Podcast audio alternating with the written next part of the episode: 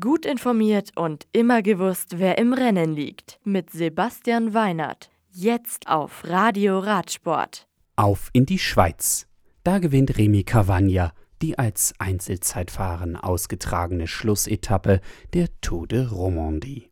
Der Profi vom Team de König Quickstep setzt sich mit sechs Sekunden gegen Stefan Bissiger von EF Education Nippo und Ineos-Fahrer Geraint Thomas durch. Geraint Thomas macht seine 11 Sekunden Rückstand in der Gesamtwertung gut und holt den Rundfahrtssieg.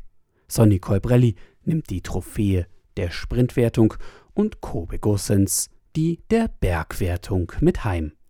Und in Luxemburg gewinnt Movistar-Fahrerin Emma Norsgaard das Ceratizid Festival Elsie Jacobs.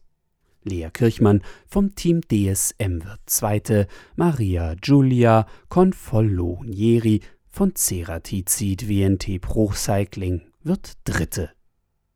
Und für Nairo Quintana geht das Wochenende am Alto del Naranco mit einem Sieg zu Ende. Der Kolumbianer vom Team Akia Samsic gewinnt eine bergige 64. Vuelta Asturias Julio Alvarez Mendo nach drei Teilstücken und insgesamt 510 Kilometern. Auf dem Treppchen der Schlussetappe stehen die beiden Total Direct Energy Fahrer Pierre Latour auf der 1, Victor de la Part auf 3 und zweiter nach dem 125,3 Kilometer langen Abschnitt ist Alejandro Osorio von Caja Rural Seguros RGA.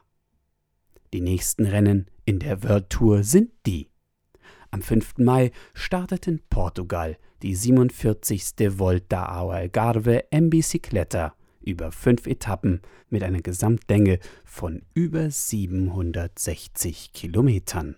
Und am 8. Mai, also am nächsten Samstag, startet heuer mit dem Giro d'Italia die erste dreiwöchige Rundfahrt.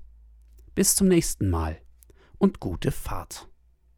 Das Radio für Radsportfans im Web auf radioradsport.de